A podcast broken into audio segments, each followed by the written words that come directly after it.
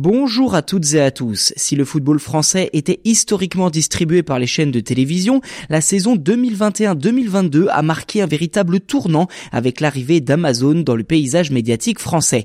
Désormais distribué sur Prime Video, la Ligue 1 a quelque peu muté. Une mutation assortie de problèmes inhérents au streaming, le piratage. Car d'après un rapport de Synamedia, le football dans sa globalité, tout championnat confondu, est en effet le sport le plus piraté sur Internet.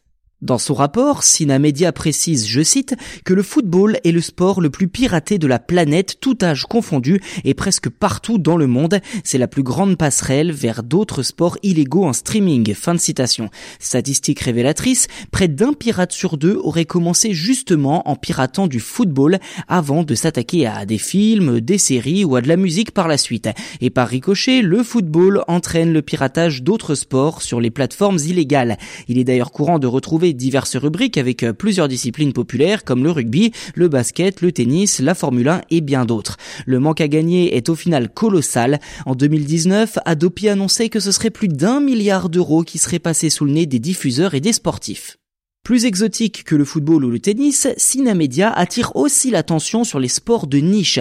Par exemple, les courses de chameaux au Moyen-Orient sont très populaires, même si le piratage de ces épreuves à l'échelle mondiale ne représente presque rien, il faut bien l'avouer. Mais en réalité, ces courses de chameaux sont une passerelle vers des contenus comme la Coupe du Monde de football, mais au-delà de ce détail, le rapport montre qu'en fait, c'est l'intérêt financier qui guide les pirates, principalement en raison du coût des abonnements fixés par les diffuseurs, notamment en Europe et aux États-Unis.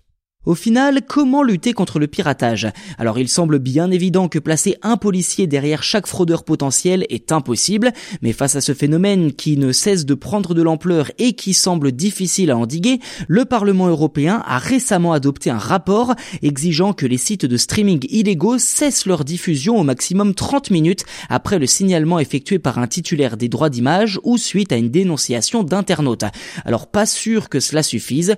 En France, le Parlement a voté fin septembre une loi visant en partie à lutter contre le piratage audiovisuel.